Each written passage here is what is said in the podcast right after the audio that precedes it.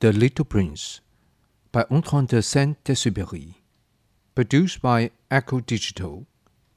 2023.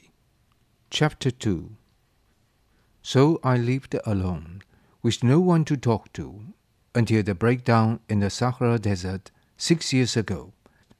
Something has broken in my engine, and since I had neither a mechanic nor the passenger with me, I prepared to try by myself to make a difficult reprieve.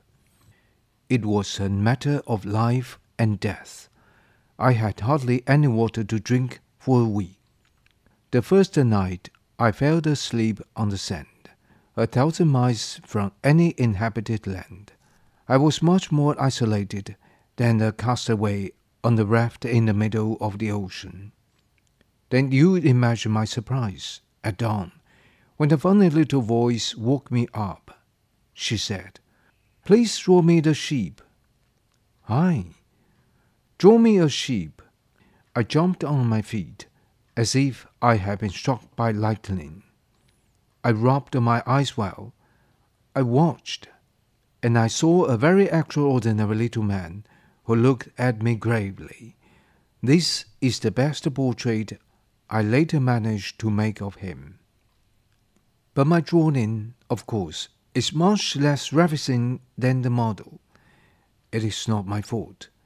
I have been discouraged in my career as a painter by the grown ups at the age of six, and I have learned nothing to draw except the closed boas and open boas. I looked at this apparition with eyes full of astonishment. Do not forget that I was a thousand miles from any inhabited region. Now my little fellow seemed to me neither astray, nor dead of fatigue, nor dead of hunger, nor dead of thirst, nor dead of fear. He had not the appearance of a child lost in the middle of the desert, a thousand miles from any inhabited region. When I finally succeeded in speaking, I said to him, What are you doing here? And he repeated to me, very gently, as a very serious thing, Please draw me a sheep. When the mystery is too impressive, we do not dare to disobey.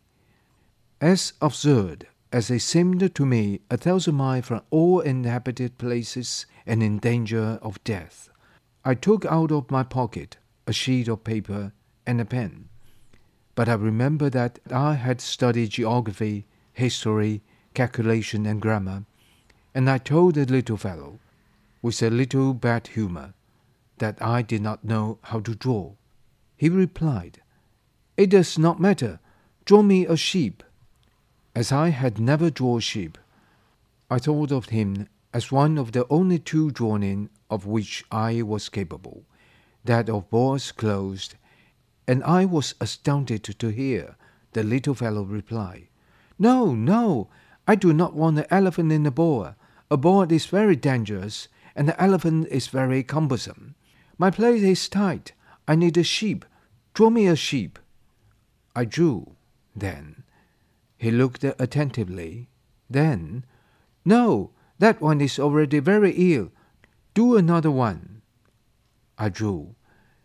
He looked attentively, then, No, that one is already very ill. Do another one. I drew. My friend smiled gently, indulgently. You see, it's not a sheep, it's a ram. He has horns. So I still refused my drawing, but he was refused, like the preceding ones. This one is too old. I want a long-lived sheep.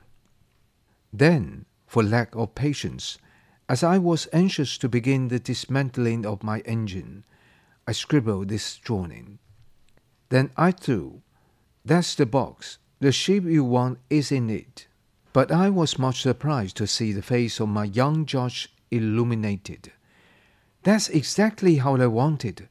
Do you think that sheep are to be found in this country? Why?